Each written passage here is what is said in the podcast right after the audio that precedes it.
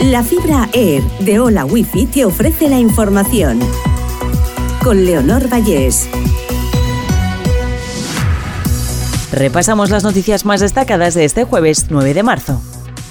Rusia lanza un ataque masivo con misiles contra instalaciones eléctricas en varias ciudades ucranianas. Las bombas han caído en Kiev, Odessa, Mykolaiv y Yarkov, entre otras zonas. Hay al menos siete muertos. Fallecen tres trabajadores en una mina en Barcelona tras un desprendimiento. Los bomberos intentan rescatar los cuerpos de las víctimas desde una galería de 900 metros de profundidad en la localidad de Suria. El gobierno prevé elevar al 3% el tope a los alquileres en 2024. La medida se acuerda para un año y a partir de 2025 se aplicará un nuevo índice que los socialistas negocian con sus aliados.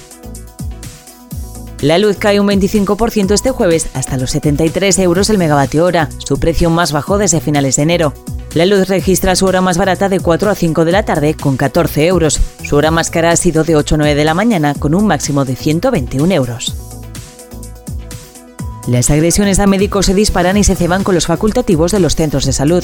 Los ataques físicos y verbales se incrementan un 12% en la comunidad valenciana y un 38% a nivel nacional en solo un año.